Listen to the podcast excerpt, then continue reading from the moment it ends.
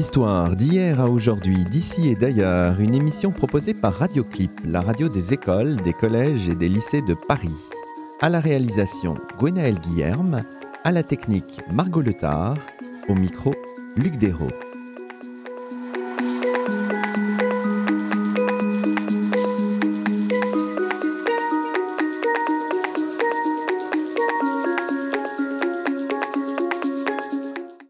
À toutes et à tous, c'est avec joie que nous ouvrons une nouvelle saison radiophonique consacrée à l'actualité historiographique. Et nous remercions très vivement Radioclip, la web radio de l'Académie de Paris, de nous accueillir dans son magnifique studio. Je dis toute ma gratitude à Gwenaëlle Guillerme, fondatrice et directrice de cette radio, et à Margot Letard, notre technicienne de haut vol. Tout au long de l'année, une fois par semaine, nous parlerons d'histoire au singulier et au pluriel, en donnant la parole aux historiennes et aux historiens qui, de la préhistoire aux temps les plus contemporains, proposent des approches renouvelées de ce que Marc Bloch définit comme science des hommes dans le temps et qui sans cesse a besoin d'unir l'étude des morts à celle des vivants, où l'on retrouve l'idée d'une histoire comme trait d'union entre le passé et le présent, entre l'ici et l'ailleurs. Pour découvrir les multiples continents de l'histoire politique, sociale, culturelle, religieuse, globale, connectée ou non, de très nombreux chemins seront empruntés cette année. Comme le rappelle l'historien Antoine Debec dans une histoire de la marche parue en 2016, tout récemment disponible sous un format poche, la variété des expressions associées au chemin frappe par sa richesse sémantique et par son potentiel figuré.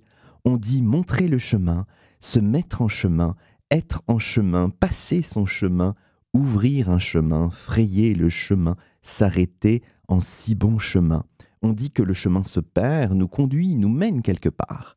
On parle du chemin de Compostelle ou de Saint-Jacques, d'un chemin de croix, de bandits de grands chemins ou encore du chemin des écoliers.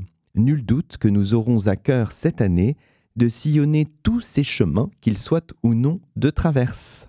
Et aujourd'hui, nous avons le plaisir de cheminer en compagnie d'Antoine Lilti. Bonjour à vous. Bonjour Luc Dérault. Antoine Lilti, vous êtes directeur d'études à l'École des hautes études en sciences sociales et vous venez tout juste de faire paraître L'héritage des Lumières, ambivalence de la modernité, un ouvrage publié dans la collection Hautes études, une collection des éditions de l'École des hautes études en sciences sociales qui en assure le suivi éditorial avec les éditions Gallimard et les éditions du Seuil. Alors, ce qu'on peut peut-être faire pour commencer notre, notre conversation, c'est de revenir un peu peut-être sur la genèse de votre ouvrage en posant la question suivante, finalement, de quoi ce livre est-il le nom? On a l'impression que c'est à la fois le, fruit d'un travail de, longue haleine sur les Lumières, sur le siècle des Lumières, depuis votre thèse sur les salons et la sociabilité mondaine à Paris dans la seconde moitié du XVIIIe siècle, la thèse que vous avez soutenue en 2003 sous la direction de Daniel Roche et qui a été publiée en 2005 aux éditions Fayard, en anglais en 2015, jusqu'à vos travaux les plus récents et que c'est aussi euh, non seulement donc le fruit de ce, travail de longue haleine, mais que c'est aussi une réflexion en lien avec l'actualité des Lumières telles qu'elles ont été brandies finalement comme une sorte de, de, paravent, de bouclier en, 2015, après les attentats de, janvier et de novembre. Hein. Finalement, ce, livre, il est, il est situé, vous le dites à un moment, page 31 de votre livre, tout geste historiographique est situé, Antoine Lilti. Oui, je crois que vous avez merci, vous avez très très bien résumé euh, la situation. En fait, ce qui s'est passé, c'est que j'avais euh, à la fois euh, travaillé depuis maintenant une, bonne dizaine d'années, peut-être plus, autour de la question des, Lumières, avec un déplacement progressif, puisque je viens de, on y, reviendra peut-être tout à l'heure, moi je viens de l'histoire sociale et culturelle des, Lumières, et puis que progressivement je me suis intéressé à l'histoire intellectuelle des Lumières davantage, et que j'ai essayé de, de, faire des ponts entre les deux. Donc il y a un travail de longue haleine, il y a mon séminaire à l'école des hautes études en sciences sociales qui porte depuis plusieurs années sur euh, euh, les lumières. Donc j'avais énormément de, de, matière. Et ce qui m'a vraiment effectivement décidé, c'est le, le, constat d'un contraste entre les débats sur les Lumières chez les historiens, énormément de débats qui visent à, complexifier les lumières, à les pluraliser, à montrer qu'au fond, elles sont très différentes de ce qu'on en a dit. Et puis, de l'autre côté, le caractère massif, peut-être un peu caricatural, parfois même caricatural à l'absurde, de la présence des lumières dans le débat public, et notamment dans le débat politique. Et je me suis dit que c'était un peu dommage que les historiens euh, fassent des choses extrêmement subtiles, mais uniquement à destination des historiens, sans essayer quand même de traduire, de rendre disponible ce savoir-là et ces études-là à l'intérieur du débat sur les Lumières. Oui, on se souvient qu'en 2015, après les attentats de janvier notamment, euh, Voltaire en particulier était brandi comme une une figure presque comme bouclier pour se protéger de tout ce qui assaillait en quelque sorte la, la civilisation européenne, la civilisation française. On verra l'usage très complexe de ce mot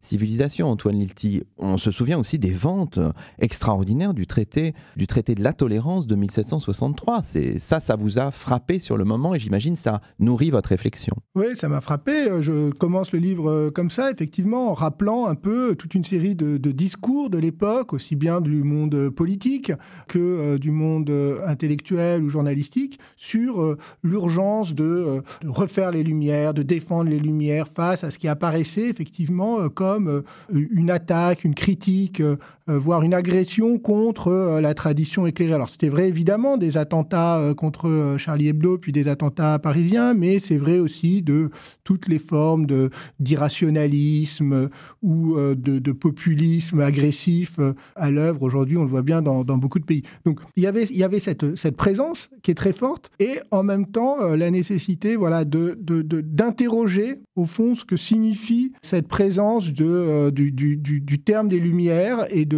de, ce qu'on imagine derrière euh, dans le, débat politique et dans le débat public. Oui, parce que dans ce contexte-là, 2015, il y avait cette idée de, s'opposer à toutes les formes d'obscurantisme, de, de réaction par la lutte de la raison, de l'esprit critique, du progrès des sciences, de la tolérance, de la liberté. Donc quand on pense aux Lumières, c'est peut-être d'abord ça, mais c'est évidemment une vision assez à la fois réductrice et fallacieuse. Alors d'abord, c'est faut pas non plus, euh, je voudrais pas non plus donner l'impression d'être excessif ou et du coup à mon tour caricatural dans la, dans, la, dans la révision des Lumières. Bien sûr que les Lumières ont porté euh, euh, l'idée de tolérance, ont porté l'idée de liberté d'expression, ont lutté contre le fanatisme religieux. Évidemment, je ne mets pas du tout ça en cause. Ont, défendu l'idée de, de, la raison et de la science contre notamment les religions révélées. Tout ça est vrai. Mais à partir de là, on a, notamment au 19e siècle, puis au début du 20e siècle, construit euh, une espèce de figure comme ça un peu caricaturale des Lumières qui serait du côté du culte du progrès, espèce d'optimisme béat, d'une liberté absolument euh, illimitée. Or, euh, lorsqu'on regarde les débats du 18e siècle, les débats des Lumières, on s'aperçoit que ce n'est pas du tout ça et qu'en réalité, la plupart des auteurs des Lumières étaient beaucoup plus nuancés parce qu'ils avaient tout à fait conscience des contradictions et des problèmes que posaient les Lumières elles-mêmes. Et du coup, les Lumières étaient au fond, les auteurs des Lumières, les philosophes, les intellectuels, les écrivains, sont beaucoup plus intéressants et beaucoup plus riches, au fond, par leur capacité à s'interroger de manière euh, critique sur euh, les difficultés de leurs propres principes. c'est ça que je veux dire. Alors l'exemple typique, puisqu'on parle de Voltaire, de la tolérance, euh, de Charlie Hebdo, qu'on fait de Voltaire maintenant un prophète de la pure liberté d'expression, ce qui évidemment il n'a jamais été. Euh, il y a cette fameuse euh, formule euh, je ne suis pas d'accord avec ce que vous dites, mais je me battrai pour que vous puissiez vous exprimer, qui est apocryphe, c'est-à-dire qu'elle a été inventée par sa biographe, une des biographes anglaises au début du XXe siècle. Et Voltaire, comme à peu près tous les auteurs des Lumières, était bien convaincu que la liberté d'expression devait avoir des limites. Alors évidemment, quelles sont ces limites? Hein, où est-ce que ça s'arrête? La diffamation, les attaques contre des principes, etc. ça, c'est simplement, c'est euh, euh, les lumières commencent pas tellement lorsqu'on affirme la liberté d'expression absolue, mais lorsqu'on affirme que cette liberté d'expression absolue doit être régulée. Oui, alors l'autre ambiguïté finalement autour des Lumières, c'est qu'est-ce qu'on entend du point de vue historique par là? C'est-à-dire que les Lumières, ça désigne tantôt une espèce de de lutte dont on vient de parler, de portée universelle et qui dépasse donc le, XVIIIe siècle, tantôt on l'inscrit précisément dans le siècle dit des Lumières, c'est-à-dire ce 18e siècle dont on parlait. Et il y a cette tension-là qui traverse aussi tout votre livre. Je crois que ça, traverse toutes les, tous les débats et toutes les études sur les Lumières. Pour, pour simplifier, et on a en gros un concept philosophique, concept d'histoire de la philosophie, sont les Lumières, un ensemble de notions, d'œuvres, d'auteurs. Et puis de l'autre côté, vous l'avez très bien dit, il y a une autre conception des Lumières, une conception historique et non pas philosophique, alors ce qu'on va appeler le siècle des Lumières, hein, ou l'époque des Lumières. Donc là, c'est en fait le 18e siècle, comme siècle de transformation sociale, culturelle. Mon maître, c'était Daniel Roche, grand historien des Lumières, qui a beaucoup contribué à faire émerger cette idée que, à défendre l'idée que les Lumières est un ensemble de transformations sociales, culturelles, politiques du, euh, du 18e siècle. Alors, au fond, mon livre, d'une certaine manière, il est une tentative de, euh, de, de, garder cette intuition très forte sans s'éloigner, sans abandonner euh, la définition philosophique. Parce que si on abandonne la réflexion sur le discours philosophique, ou en tout cas intellectuel des Lumières, inversement, on n'a plus que le 18e siècle. Et donc, on, on perd la possibilité de débattre avec les historiens de la philosophie, mais surtout avec l'héritage politique des Lumières. Alors, ma réponse, pour aller vite, c'est au fond que les Lumières ne sont pas un programme théorique euh, universaliste, mais elles sont d'abord le moment de réflexion suscité par les transformations sociales, culturelles et économiques aussi beaucoup. Pensez, en pensons à la, globalisation du, commerce euh, du XVIIIe siècle. Donc, les Lumières ne sont pas le discours de la modernité, le projet la modernité, elles sont euh, l'analyse, la réflexion critique sur euh, la modernité. C'est pour ça que le sous-titre du livre, c'est euh, Les ambivalences de la modernité, parce que je crois que c'est ça l'héritage le plus fort pour nous des Lumières. Ce ne sont pas des idées qu'on pourrait comme ça sans cesse, des valeurs uniquement dont il faut se réclamer. C'est le cas, mais pas seulement. Peut-être le plus, l'héritage le plus intéressant, c'est justement cette manière de réfléchir à la façon dont les sociétés alors occidentales au XVIIIe siècle, et puis plus largement par la suite, ont subi euh, euh, ces, mutations. Alors vous avez une très belle formule dans l'introduction de votre ouvrage, vous dites euh, c'est la façon dont nous désignons le récit des origines de la modernité européenne en l'inscrivant dans les transformations culturelles du XVIIIe siècle. Alors effectivement, on comprend que la notion d'héritage, finalement, le titre de votre livre, elle est intrinsèquement liée aux Lumières. Les Lumières portent intrinsèquement en fait cette, euh, cette idée d'héritage, Antoine Hilty. Oui, alors peut-être que ce qu'il faut rappeler, c'est une chose assez simple, mais euh, c'est que le fait que qu'on dit les Lumières, que ce soit de manière générale, que ce soit d'ailleurs pour désigner la période ou pour désigner un ensemble de valeurs, d'auteurs, de textes, euh, c'est un terme anachronique. Ce n'est pas un terme du XVIIIe siècle. Au XVIIIe siècle, on ne parle pas des Lumières. Et encore au XIXe siècle, Michelet ne parle pas, ne dit pas les Lumières. Il ne parle pas des philosophes des Lumières, il parle de la philosophie du XVIIIe siècle. Donc l'idée des Lumières comme un concept, c'est quelque chose qui date du XXe siècle. Les premiers livres, par exemple, parlent du siècle des Lumières, c'est les années 1930. C'est un peu différent en Allemagne, parce que vous avez euh, la notion d'Aufklärung, mais en France, en Angleterre, en Italie, en Espagne, c'est à la toute fin du XIXe siècle et au début du XXe siècle que la notion est apparue. Au XVIIIe siècle, le terme existe, mais toujours avec une minuscule, et on va parler et pour désigner en fait des connaissances, des connaissances utiles. On va dire il faut développer les lumières, ce sont grâce aux lumières, mais c'est beaucoup plus, euh, beaucoup plus restreint. Donc, du coup, le seul fait de parler, de, de parler des lumières, d'utiliser la catégorie des lumières, c'est déjà se mettre dans un discours qui est un discours rétrospectif, qui est un discours sur ce que nous devons à cette période, la façon dont on peut s'en réclamer, ou au contraire, c'est une chose que j'étudie dans le livre, la façon dont on le dénonce, puisqu'il y a aujourd'hui beaucoup d'opposants à cet héritage. Alors on comprend que finalement la surface chronologique de votre étude, elle est assez large, puisqu'elle va du XVIIIe siècle et même un petit peu avant, hein, de la fin du XVIIe siècle jusqu'à nos jours. Vous placez bien entre passé et présent. Pour l'historien, là on rentre un peu dans la fabrique des choses. Est-ce qu'il y a une difficulté pour ce genre de, gymnastique finalement? Vous faites... Euh, le yo-yo, si j'ose dire, entre le XVIIIe siècle et puis le XXIe siècle, avec, j'imagine, parfois votre regard de, citoyen qui vient se confronter à celui de, l'historien. Est-ce que c'est difficile à faire, ça, Antoine Hilty? C'est parfois difficile et la, la, la, la, citation que vous avez citée tout à l'heure, en, l'écoutant, je la trouvais quand même très alambiquée, ce qui, ce qui veut bien dire que c'est parfois euh, un peu compliqué. C'était pas mon but. Hein.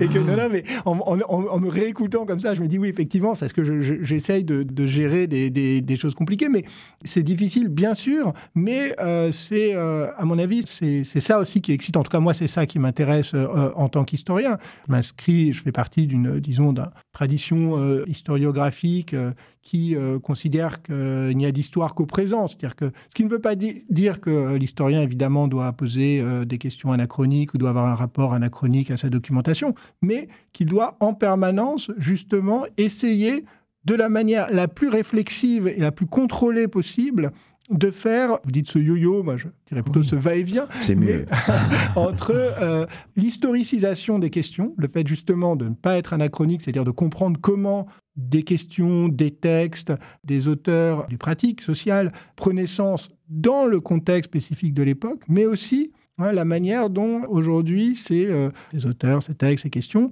ont été, euh, sont réinvestis de sens, soit dans le débat public, mais aussi dans le débat historiographique ou, euh, philosophique. Alors, pour toute histoire, il faut s'appuyer sur des documents. Alors, quels sont vos sources? À lire votre ouvrage On voit que vous avez brassé extrêmement large dans les textes du XVIIIe siècle, vous avez manipulé euh, énormément de, sources imprimées, mais vous avez privilégié plutôt dans ce livre-là les sources imprimées aux dépens des, sources manuscrites, Antoine Lelty. Oui, absolument. D'abord parce que, alors, par rapport à mes deux livres précédents, euh, ça c'est plus un livre effectivement d'histoire intellectuelle. Alors c'est une histoire intellectuelle que que j'espère euh, appuyer, assise sur euh, l'histoire euh, sociale et, culturelle. Mais ça reste un, livre, un livre d'histoire intellectuelle. Le geste, comme je l'ai dit tout à l'heure, c'est essayer justement de, de, renouer, de réinscrire, de voir comment euh, des historiens euh, qui ne sont pas des... Moi, je ne suis pas philosophe, je ne suis pas historien de la philosophie, je ne suis pas non plus historien de la littérature, mais comment néanmoins, avec mon bagage d'historien, euh, on peut ressaisir toute une série de textes et d'auteurs relativement canoniques. Ça, c'est aussi une chose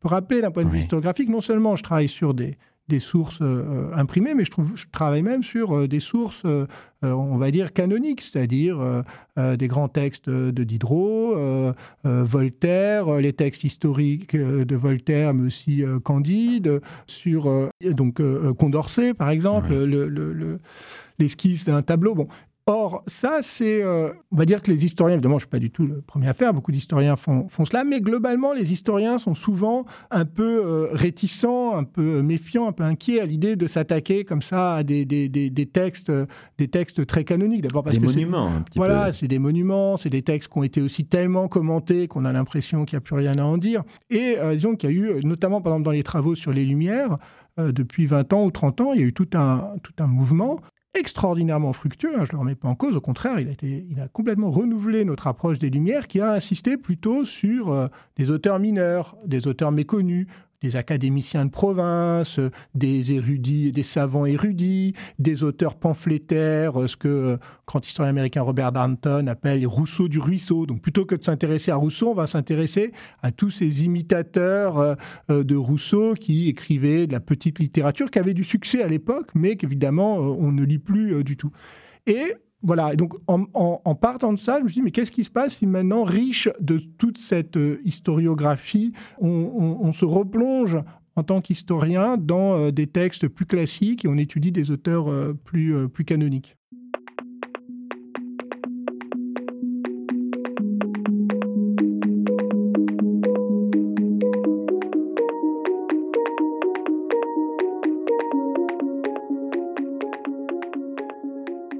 Écoutez Chemin d'Histoire, une émission proposée par Radioclip, la radio des écoles, des collèges et des lycées de Paris. Ce numéro est mis en onde par Margot Letard. Aujourd'hui, Luc Desroux s'entretient avec Antoine Lilti, auteur de L'héritage des Lumières, ambivalence de la modernité, un livre publié par les éditions de l'École des hautes études en sciences sociales, avec les éditions Gallimard et les éditions du Seuil.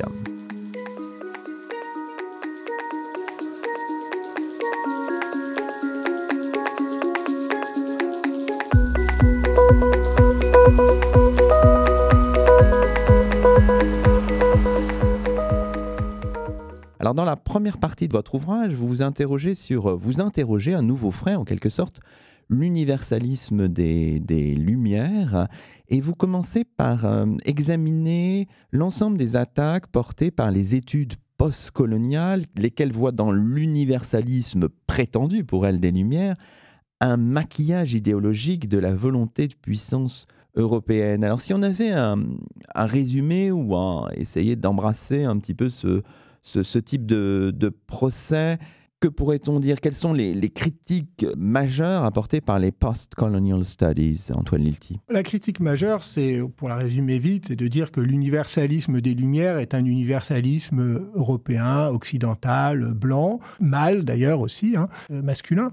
Et donc c'est euh, euh, les droits de l'homme sont euh, les droits de l'homme de l'homme européen blanc que les Lumières se sont euh, finalement sont concomitantes du euh, plus grand moment de euh, la traite, du pire moment, il faudrait dire de la traite esclavagiste, de l'esclavage des Noirs, de la colonisation aux Antilles, puis dans l'océan Indien. Donc ça, c'est la critique la plus forte.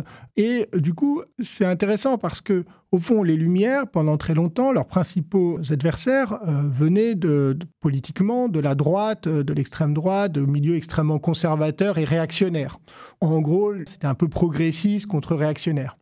Mais depuis 20 euh, ou 30 ans, ce qui a énormément changé, c'est que les Lumières sont, pour le dire rapidement, attaquées sur leur gauche sont attaqués par euh, euh, des gens qui disent ah mais en fait euh, Voltaire était raciste, Montesquieu se moquait de l'esclavage, Diderot était finalement très modéré et d'ailleurs la Révolution française a bien hésité avant de d'abolir d'abolir l'esclavage. Au fond, ce sont deux univers théoriques. D'un côté, l'histoire, on va dire assez traditionnelle ou classique des Lumières et de l'autre côté la critique postcoloniale, qui ont énormément de mal à dialoguer et qui, au fond, se parlent à travers des, caricatures ou des fantasmes. Ce que j'essaye de montrer, c'est à la fois que les critiques, la critique postcoloniale, en grande partie porte à faux. Elle se, trompe parce que ce qu'elle vise, c'est justement non pas les Lumières, mais une espèce de... Euh, de théorie de la supériorité occidentale que les Lumières n'ont jamais entièrement euh, portée. Donc de ce point de vue-là, je pense qu'on ne peut pas euh, reprendre euh, la critique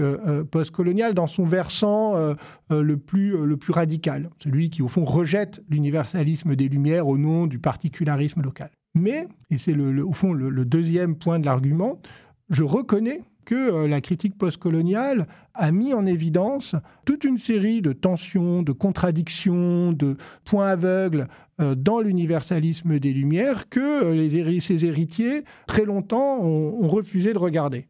Refusé de regarder, et du coup, ça nous permet de relire aujourd'hui très différemment certains textes, non pas pour les condamner, non pas pour dire ah mais finalement euh, Voltaire était raciste. Pour prendre l'exemple de Voltaire, ça c'est pas très intéressant et puis c'est globalement faux hein, de dire euh, Voltaire était raciste, Voltaire était esclavagiste, Voltaire était un homme de son temps. Ce qui est beaucoup plus intéressant, c'est et grâce à la lecture quand même euh, postcoloniale, en tout cas grâce à, l'impulsion qui est donnée par les, les études postcoloniales, de voir à quel point Voltaire lui-même a évolué dans son œuvre et a été progressivement obligé de prendre conscience de quelque chose qui pour lui n'existait pas au départ, qui était justement la mauvaise conscience coloniale européenne. Voilà, donc en gros, pour le dire, c'est examiner précisément et j'espère le plus honnêtement possible les critiques adressées mmh. par les études postcoloniales aux Lumières pour faire la part de ce qui est de l'ordre de, de, la caricature excessive, mais aussi pour accepter euh, ce qui nous permet, ce qui à la fois est juste et surtout ce qui est utile, ce qui est beaucoup plus important. Hein. C'est-à-dire ce qui nous permet de, lire euh, les textes autrement et peut-être d'en tirer une plus grande richesse. Alors peut-être que justement il y a un épisode, un moment qui est révélateur du débat sur les Lumières, c'est la controverse sur l'interprétation de la mort du capitaine Cook. Parce que c'est une controverse qui a opposé deux, deux grands chercheurs, Marshall Salins et Gananas, Obeye Sekere, le second faisant du premier le complice de l'arrogance et du colonialisme européen. Alors est-ce que vous pourriez un peu nous, nous résumer cette controverse et nous dire en quoi elle vous a vraiment intéressé pour nourrir votre ouvrage, Antoine Oui, alors on peut bon, d'abord rappeler hein, pour, euh, pour, pour, les auditeurs que, euh, de quoi il s'agit. Donc James Cook, euh, grand navigateur, explorateur euh, britannique, euh, qui donc explore tout le Pacifique, hein, du sud au nord, dans les années 1770, 60-70, lors de son troisième voyage dans le Pacifique, découvre l'île d'Hawaï, s'y installe, il passe une première fois, il passe une seconde fois, et en 1779, il y a une altercation avec les locaux. Euh, les habitants euh, d'Hawaï, qui se passe très mal. Il y a une rixe sur la plage et puis euh, James Cook est tué. Alors c'est un épisode très célèbre, hein, la mort de James Cook de l'histoire mondiale, mais aussi et en particulier euh, d'histoire britannique, qui a donné donc lieu à des interprétations euh, très euh, très différentes. En particulier, alors dès l'époque, hein, question de savoir est-ce que c'est un, James Cook un, savant universaliste et pacifique qui a été tué par des sauvages, ou est-ce que c'était déjà un colon agressif et violent qui n'a eu que ce qu'il méritait. Donc, je résume de manière très, très, très rapide. Mais ce qui est plus intéressant, c'est que donc le débat euh, a été repris à travers une controverse anthropologique, donc vous l'avez dit, entre deux grands, deux grands anthropologues. Marshall Salins a fait une hypothèse qui a beaucoup marqué l'histoire de l'anthropologie, c'est l'idée que finalement, pourquoi est-ce que Cook a été tué? Il a été tué parce que les habitants d'Hawaï, au fond, ont cru, l'ont pris pour la réincarnation d'un dieu un dieu local, et euh, parce que, euh, pour faire très rapide, le fait que euh, Cook, le, retour de Cook à Hawaï correspondait au, calendrier rituel et religieux, et donc ils ont, pensé, ils ont, cru que c'était le dieu qui revenait, et donc ils ont fait un rituel de mise à mort du dieu, qui est un rituel des religions polynésiennes. C'est un livre, une thèse qui a eu beaucoup de succès, qui a donné lieu à, à conférences, à, des à un livre. Et euh, un autre euh, anthropologue d'origine indienne, euh, c'est important du Sri Lanka, c'est important de le mentionner, a été absolument scandalisé par cette lecture. Et il a vu dans ce qui était en théorie une lecture anthropologique, structuraliste, un peu dans l'héritage de Lévi-Strauss, il y a vu, au fond, l'arrogance occidentale, une fois de plus. Il a dit, mais mhm. qu'est-ce que c'est que ces savants euh, euh, occidentaux qui pensent que euh, les indigènes prennent les Anglais pour des dieux? Il a dit, un indigène tout à fait capable de faire la différence entre un colon britannique et un dieu local. Ce qui est le plus fort, c'est qu'il a retourné l'argument en disant, en réalité, ceux qui ont cru que James Cook était un dieu, ce ne sont pas les habitants d'Hawaï. Ce sont les Anglais eux-mêmes qui l'ont déifié et qui après ont projeté cette croyance sur les locaux. Et au fond, l'idée de Cook comme dieu, il a dit, c'est pas un mythe polynésien, c'est un mythe colonial européen et occidental. Alors, c'est une controverse qui est assez connue, mais en me plongeant dans la controverse, je me suis aperçu que, euh, euh, au fond, ce qui était derrière, d'une certaine manière, ce qui n'avait pas vraiment émergé comme thème, mais ce qui était omniprésent, c'est la question de la, du positionnement par rapport à l'universalisme. Paradoxalement, Salins avait la position qui est une position culturaliste, c'est-à-dire il faut étudier chaque société par rapport à sa propre culture.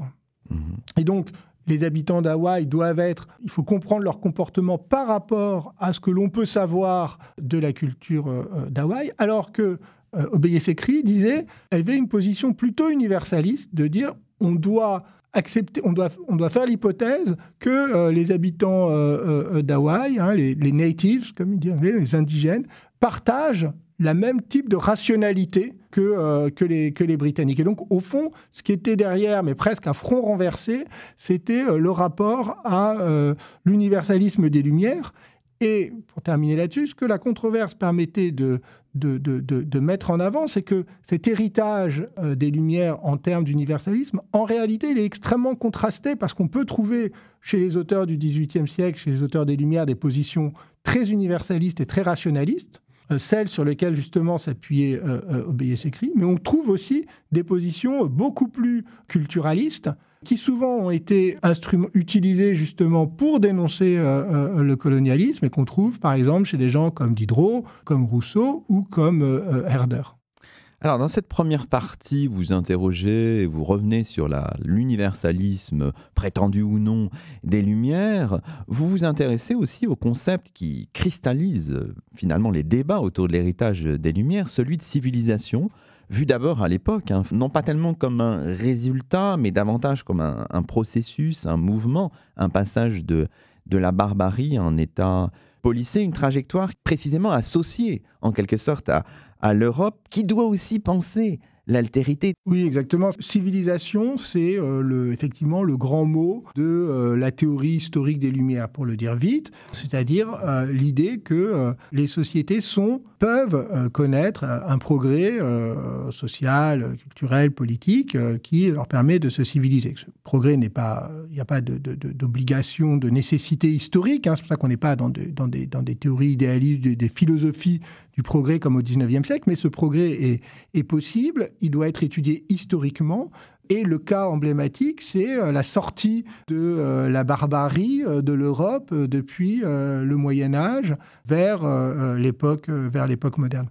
Progrès de civilisation qui n'est pas achevé, mais qui doit, qui doit se continuer.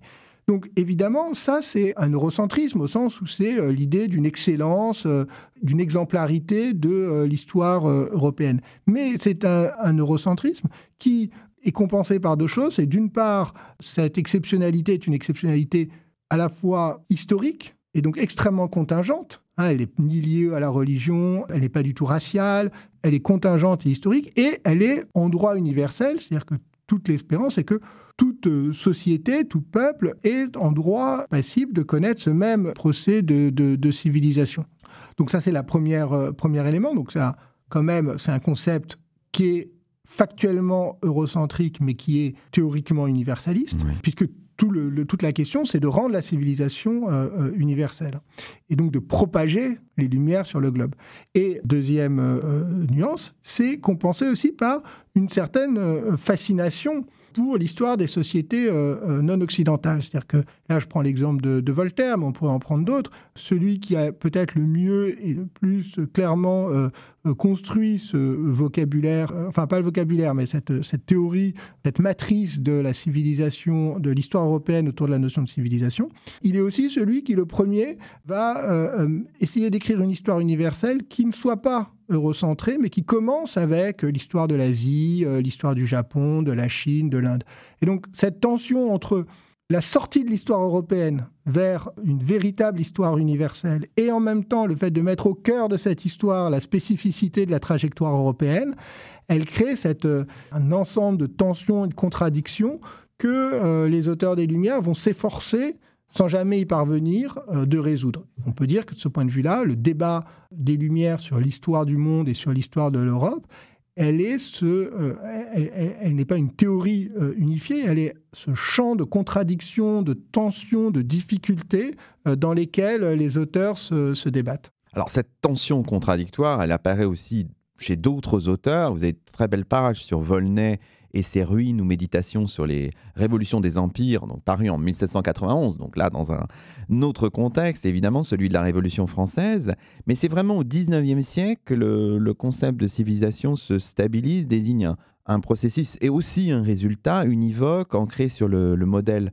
européen. Alors Ensuite, on peut, en allant un peu, un peu vite, peut-être se, se, projeter au XXe siècle, dans le second XXe siècle, où l'usage du concept a été renouvelé ou en tout cas euh, enfin a eu une, seconde ou une troisième vie, je ne sais pas, autour de des travaux de Fernand Brodel, puis de Samuel euh, Huntington. Alors on a l'impression qu'il y a une espèce de brodelophobie sur la civilisation là, c'est-à-dire que ce concept est, est rejeté parce que peut-être qu'aussi on en fait une lecture qui est davantage, j'ai l'impression en vous lisant, davantage figée autour d'une certaine forme d'identité, que ce que Brodel a lui-même euh, exprimé dans des ouvrages euh, des années 60, 70 et même 80, euh, Antoine Lilti. Peut-être qu'on a une vision un petit peu faussée aussi.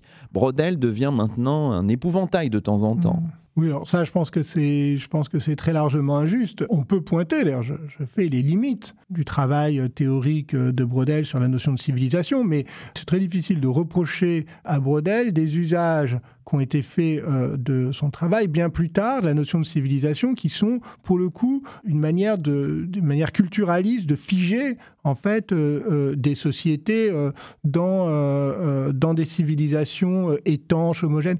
Brodel n'a euh, pas du tout cette conception-là. Pour lui, au contraire, l'outil, et de ce point de vue-là, il est l'héritier euh, de Lucien Fèvre, et l'un et l'autre, mais surtout Fèvre, se réclame d'ailleurs lui-même de, Voltaire et des Lumières. La notion de civilisation, elle leur sert justement à euh, essayer de desserrer euh, l'étau de l'histoire européenne. On confond Fèvre comme Brodel, d'une certaine manière, refont euh, le geste de Voltaire qui consiste à essayer d'avoir le même type de concept pour étudier euh, l'Europe que pour étudier la Chine, l'Amérique, l'Afrique. Et donc, ça a été quand même le grand combat en réalité de Brodel, y compris dans la réforme scolaire, Hein, d'élargir à l'histoire du monde. Et la notion de civilisation, elle lui sert d'abord à essayer de, à, dire que euh, euh, ces sociétés doivent s'étudier dans la longue durée. Mhm. Contre les anthropologues, qui ont pour le coup une autre conception de la notion de, civilisation, euh, Brodel à la fois récupère cette ouverture au monde et essaye d'y replacer l'histoire.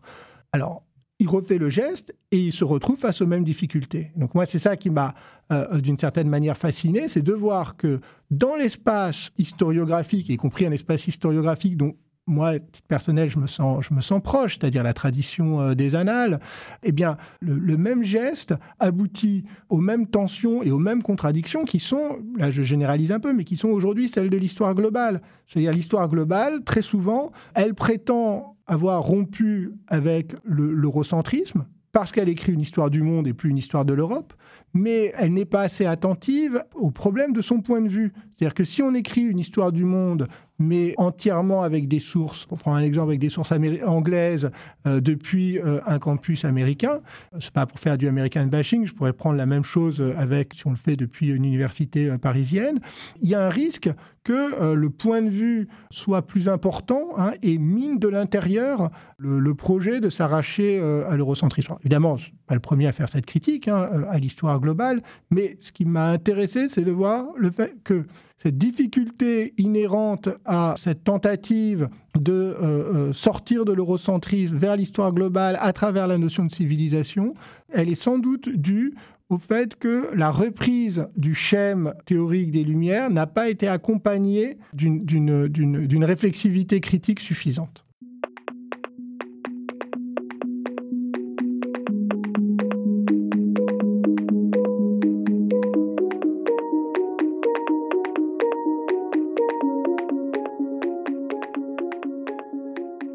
Écoutez Chemin d'Histoire, une émission proposée par Radioclip, la radio des écoles, des collèges et des lycées de Paris. Ce numéro est mis en onde par Margot Letard. Aujourd'hui, Luc Desroux s'entretient avec Antoine Lilti, auteur de L'héritage des Lumières, ambivalence de la modernité, un livre publié par les éditions de l'École des hautes études en sciences sociales, avec les éditions Gallimard et les éditions du Seuil.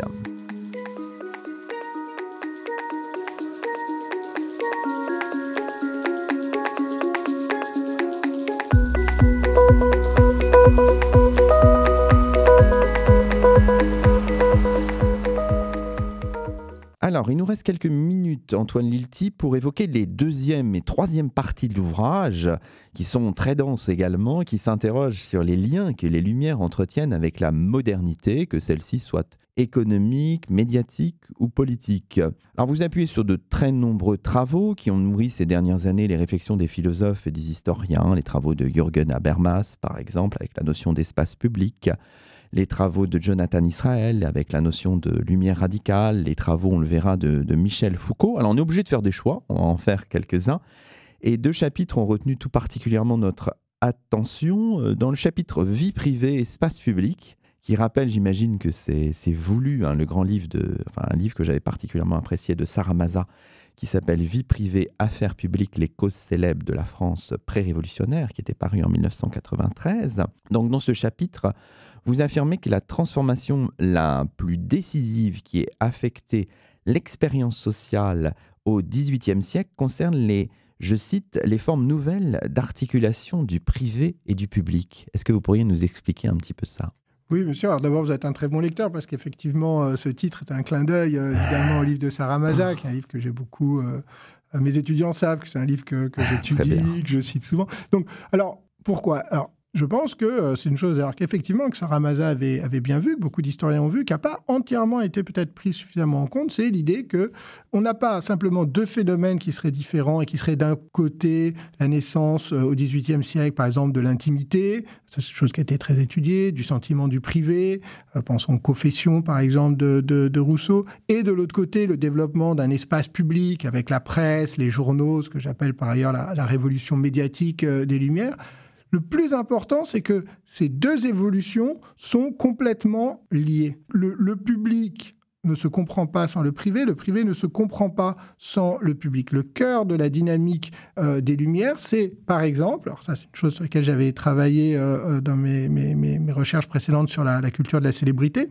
c'est le fait que des individus privés vont mettre, vont voir mettre euh, sur la place publique euh, leur vie privée. Là, il y a un phénomène de, euh, de publicisation de l'intime, mais qui est quelque chose de, de, de, tout, tout, à fait nouveau et qui produit des effets sociaux et politiques très importants. Et en sens inverse, par exemple, prendre un exemple, le, le, développement du roman et du roman sentimental, qui est un phénomène très important de la culture, de la culture des Lumières, euh, fait que la sensibilité individuelle, y compris le rapport affectif, les relations sentimentales, etc., vont être de plus en plus informées, organisées par euh, des, euh, des publications, par des livres. Donc de plus en plus, c'est par la médiation de l'écrit et du public et des débats publics que la formation de la sensibilité individuelle se fait on, sent une, espèce de dynamique d'écriture pour le public, euh, Antoine Lilti. Ah oui, alors ça, on écrit pour le, pour le, pour le public. Alors,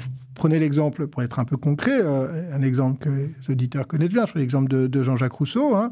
Euh, donc, Les Confessions, c'est effectivement un auteur qui révèle des tas d'éléments de sa vie personnelle, privée, des choses extrêmement intimes, mais il le fait dans l'espace public dans un objectif qui est à la fois un objectif de, justification personnelle aux yeux du public, prouver que euh, Rousseau n'est pas le monstre qu'on l'accuse d'être, mais au contraire un homme bon, mais aussi euh, dans euh, un objectif qui est un objectif intellectuel et politique, c'est-à-dire que c'est parce qu'il aura démontré au public qu'il est bon, juste et innocent, que ses écrits théoriques et politiques seront crédibles, seront lestés de ce poids de conviction qui est celle de l'auteur. Alors, vous écrivez dans un de vos chapitres, vous écrivez qu'on arrive à une forme de, de paradoxe de l'individu moderne, une conscience de soi de plus en plus subjective, associée aux exigences de l'authenticité, mais soumise toujours plus fortement aux espoirs et aux contraintes de la vie publique une fois de plus, ça nous parle directement, Antoine Lilti, hein, finalement. Oui, je crois. Parce qu'on est dans ces dynamiques-là encore aujourd'hui, finalement. Oui, ça, je, je, je, je, le, crois, euh, je le crois bien. C'est-à-dire que je pense qu'effectivement, c'est pour ça que, que, que, les Lumières sont euh, aujourd'hui et toujours euh, modernes, parce qu'elles sont le moment où on commence à réfléchir justement à cette contradiction entre le désir d'authenticité, hein, le désir d'authenticité, ça, il y a beaucoup de travaux là-dessus. C'est vraiment une nouveauté du XVIIIe siècle. Hein. Le fait de vouloir être soi-même. Parce qu'aujourd'hui, hein, on a le développement personnel, nous explique ça à longueur de. En fait, ça trouve ses racines au XVIIIe siècle, mais d'abord comme une réaction par rapport aux nouvelles exigences de, de, la vie publique. Et là encore, hein, je reprends le cas de, Rousseau pour euh, euh, filer l'exemple. Euh, Rousseau, il est celui qui, va, qui est à la fois le personnage le plus public de son époque. C'est une, avait déjà été, mais c'est une véritable euh, star, hein, c'est une célébrité. les journaux euh, racontent euh, les moindres éléments de sa vie à longueur de, de page. Et en même temps, c'est celui qui va le plus profondément affirmer, y compris en réaction par rapport à cette célébrité, la nécessité d'être lui-même et d'affirmer justement qu'il échappe au regard des autres. Donc cette mmh. dialectique de l'omniprésence du regard des autres et du regard du public et d'un rapport direct de soi à soi, qui évidemment est en réalité impossible, est au, cœur de, cette, la réflexion des Lumières et donc toujours de la, de la nôtre aujourd'hui. Alors le deuxième chapitre sur lequel on peut revenir, c'est le dernier de l'ouvrage, celui qui est intitulé Le diagnostic de la modernité. C'est ce chapitre donc qui est consacré à Foucault. Vous revenez sur les textes de Michel Foucault parus quelques semaines ou quelques mois après sa mort. Qu'est-ce que les Lumières et What is Enlightenment, paru donc en 1984. Vous revenez sur euh, Michel Foucault parce que son itinéraire de chercheur est frappant. C'est quelqu'un qui n'a, qui n'a jamais fait des Lumières une catégorie pertinente d'analyse jusqu'à la fin de sa vie où il semble hésiter, montrer une certaine forme de, revirement. Et vous dites finalement, avec ces, textes-là de 1984, vous dites finalement, aucun penseur, donc y compris Michel Foucault, ne peut échapper aux lumières. C'est terrible, ça. ah, je ne sais pas si c'est terrible, c'est peut-être euh, c'est peut-être bien. Non, ce que, ce que, alors, vous avez raison, mais c'est c'est pas seulement qu'il n'en fait pas une catégorie d'analyse, hein, c'est que même il, le rejette, hein, il les rejette. En tout cas, il est perçu. Euh, ça qui est très intéressant, jusque pendant toutes les années 70, il est perçu euh, euh, dans le monde intellectuel comme chez ses lecteurs comme quelqu'un qui est un, critique des Lumières, quelqu'un qui a répudié justement en montrant que les formes de que l'universalisme du savoir des Lumières est au fond une forme de pouvoir, une forme de domination, permettait le contrôle sur les individus, etc. Donc, de ce point de vue-là, il apparaît comme un grand critique des Lumières. Et puis, il publie ses, plusieurs textes qui sont connus après sa mort sur, enfin c'est court d'abord, et puis des textes sur les Lumières. Alors ces textes sont toujours cités, mais notamment parce qu'il y a une formule à la fois très frappante et énigmatique sur euh, euh, euh, les Lumières comme ontologie du présent, comme sens de l'actualité. Mhm. Mais ce qui m'a intéressé là, ce n'était pas tellement de refaire une analyse du discours de Foucault sur les Lumières que de comprendre comment ce renversement avait été possible, et plus que possible du point de vue de Foucault souhaitable je fais une série euh, d'hypothèses et ceux qui auront le courage d'aller lire le livre le verront. Mais euh, effectivement, vous avez raison. La, plus, peut-être pour moi, la plus importante, c'est euh, de dire que Foucault se retrouve confronté à une question qui est la question centrale des Lumières à partir du moment où il est confronté à la question du discours de l'intellectuel dans l'espace public. Il était passé, il avait essayé auparavant de contourner cette question de euh, ce qu'on appellerait aujourd'hui euh, euh, l'intellectuel public, hein, celui qui, au nom de sa position savante, peut intervenir dans le débat public, y compris sur des sujets dont il n'est pas immédiatement spécialiste, hein, qu'il avait contourné avec la notion d'intellectuel spécifique. Bon, je passe. Mais à partir du début des années 80, pour toute une série de raisons, il se retrouve confronté à cette question au nom de quoi un intellectuel peut intervenir dans le débat public? Et comment est-ce qu'on peut convaincre des gens, donc les éclairer, sans que euh, ce geste-là, consistant à essayer d'éclairer le public, soit un geste d'autorité intellectuelle et donc de violence intellectuelle par l'imposition de sa propre autorité? Or ça, c'est évidemment la question euh, centrale des Lumières. C'est bien beau de dire qu'il faut éclairer le peuple, mais si le peuple euh, ne veut pas être éclairé, si le public ne souhaite pas être éclairé, ou si les conditions, par exemple, de l'espace public, par exemple le fonctionnement du système médiatique, euh, rend euh, presque impossible euh, la pénétration de, ce discours, de ce discours savant. Je crois que Foucault, à partir du moment où il a essayé d'aborder cette question qui pour lui est une question d'actualité politique extrêmement importante sur la, la, figure même de l'intellectuel parlant au public à partir au nom d'un savoir, il il s'est retrouvé confronté à la question des Lumières. Alors, on peut peut-être conclure cette, euh, cette émission. Donc, on voit que votre livre est d'une façon de finalement de, de problématiser, dites-vous, la modernité, de rendre leur actualité critique euh, aux Lumières. Alors, qu'est-ce que vous, vous souhaitez à cet ouvrage, euh, Antoine Lilti, qui soit connu, qui soit diffusé, mais Comment, comment vous percevez l'héritage de votre livre cette fois? Ah bah ça on verra. Vous savez, euh, Voltaire disait à un auteur euh, qui voulait publier un livre, il disait mais publiez votre livre et qu'on n'en parle plus. Euh, donc bon, moi j'espère qu'on en parlera un peu. non, j'espère qu'il sera, qu'il sera lu. C'est un, un, ensemble de propositions il peut être lu de plein de manières. Il peut être lu euh, pour euh, l'argument général autour euh, des Lumières comme tentative de problématiser les ambivalences, les contradictions, les pathologies des, des, des Lumières.